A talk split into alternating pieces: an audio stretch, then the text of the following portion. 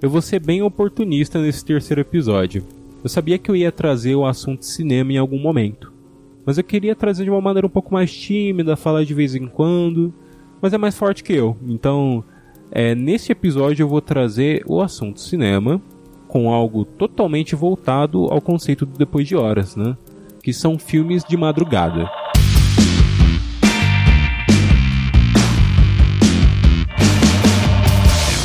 Esses filmes eles não passam necessariamente durante a madrugada, mas eles são meio que a vibe desse podcast, né? Esse podcast é publicado toda sexta-feira à meia-noite, porém você pode ouvir às três horas da tarde de um sábado e tá tudo bem. Então esses filmes você pode assistir em outro horário, mas é, eles têm para mim um quê meio de madrugada. Então no dia que você tiver com um pouco de sono e tal e falar assim, ah, que filme que eu vou assistir? pode ir atrás desses filmes, que eles são ótimos, e eu vou indicar aí dois pesos, né? Do, eu vou, assim, balancear um pouco, porque são dois filmes, um deles é bem conhecido, e o outro nem tanto, mas eu gostaria que fosse muito conhecido, então eu recomendo para todo mundo praticamente. O primeiro filme é Clube da Luta. Clube da Luta é um filme que você provavelmente já ouviu falar alguma vez, e talvez já tenha ouvido até o desfecho dele porque ele é um daqueles filmes que tem um plot twist que muda toda a história, sabe? Uma, um ponto de virada que muda é, a história do nada, né? E você acha que a história está caminhando para um sentido, mas na verdade aquilo muda e tipo te mostra que na verdade o sentido que você estava assistindo, né, e que você achava que estava entendendo, na verdade você não estava entendendo tanto assim, né? E o Clube da Luta ele faz isso, né? Ele a princípio parece um filme sobre um clube da luta, mas no final ele se mostra outra coisa ele se mostra uma história de dupla personalidade. É, é um filme dirigido pelo David Fincher, foi lançado em 1999 e é inspirado num livro do Chuck Palahniuk. É, 1999 foi o final dos anos 90 e a cultura dos anos 90, né, ela comentava muito sobre o existencialismo. Então as bandas do início dos anos 90, o Nirvana, o, o Pure Jam, é, todas as, o Nine Inch Nails, o é, Radiohead também, que eu sou muito fã. É, todas essas bandas estavam comentando sobre isso, né? Foi o surgimento do rock alternativo. E no cinema isso era refletido também. E, ah, bom, nos anos 90 surgiu Tarantino, né? Então, era um cara totalmente com conceito pop e tal. Eu gosto muito da vibe dos anos 90, provavelmente eu vou trazer muita coisa sobre os anos 90 aqui, que foi a época que eu nasci, né, em 1996. Mas é, ali no final dos anos 90 você tem tudo isso refletido e também, assim, um medo que as pessoas tinham sobre um possível bug do milênio. O calendário mudando de 1999 para 2000 fosse acabar com toda a tecnologia. É um pensamento maluco, é bem parecido com uma, um possível fim do mundo em 2012, como a gente achava que poderia ter acontecido. Mas, ah bom, tinha meio com esse que assim sobre e aí qual que é o meu papel nesse mundo, né? E tipo, para onde estamos evoluindo? A tecnologia está evoluindo, mas é, qual que é o meu papel? E não só ligado à tecnologia, né, mas a um que existencial sobre como você, você como pessoa, né? E isso é algo que a gente ainda tem um pouco mais, e aliás tem bastante, mas na época ali a, estava do seu jeito anos 90, né? Isso estava tão enraizado nos filmes que os temas eram até bem parecidos. É, eu vou citar o exemplo de outros dois filmes além do Clube da Luta. O Beleza Americana e o Matrix eles têm uma premissa bem parecida, que é um cara insatisfeito com a própria vida, que de repente tem um start e isso muda todo o conceito da história dele, né? Isso muda é, ele que era um cara que trabalhava no escritório, coberto por computadores, é, aqueles computadores antigos, né, de tela de tubo, toda brancona e tal. Eles têm esse start. E no caso do Neil, ele descobre que a realidade dele realmente não é uma realidade. Que essa realidade, na verdade, é a Matrix. No Beleza Americana, o, o Kevin Spacey, ele decide meio que despirocar, no sentido da palavra, e aí ele larga o emprego, ele começa a trabalhar no McDonald's, que é um emprego que ele tinha quando era mais jovem, se sentia bem com aquele emprego, não importava é, o que podia ser para as outras pessoas. E ele resolve comprar o próprio carro dele E, bom, dentro, de uma, dentro do Clube da Luta, a gente tem a história do Tyler Durden, que é um cara que não reconhece nem o próprio nome. Ele tá tão fora da realidade, ele tá tão sem conexão com alguma coisa, que ele esqueceu o próprio nome. E de repente ele cria o personagem que seria meio que a imagem perfeita dele.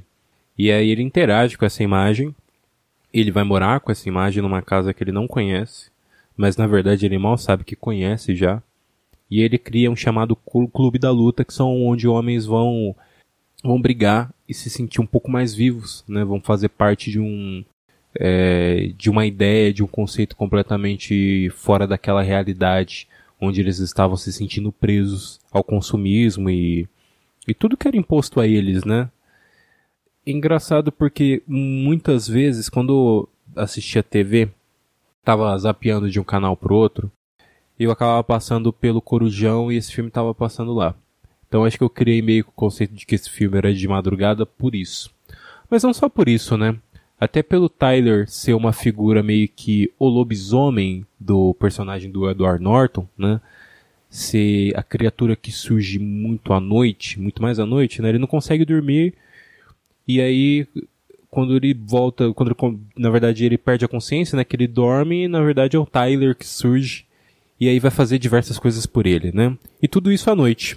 E isso tem tudo a ver com o David Fincher, né? Que é um diretor que tem essa vibe meio noir, no soturna. E depois ele vai dirigir filmes incríveis como o Zodíaco e também a série Mindhunter da Netflix.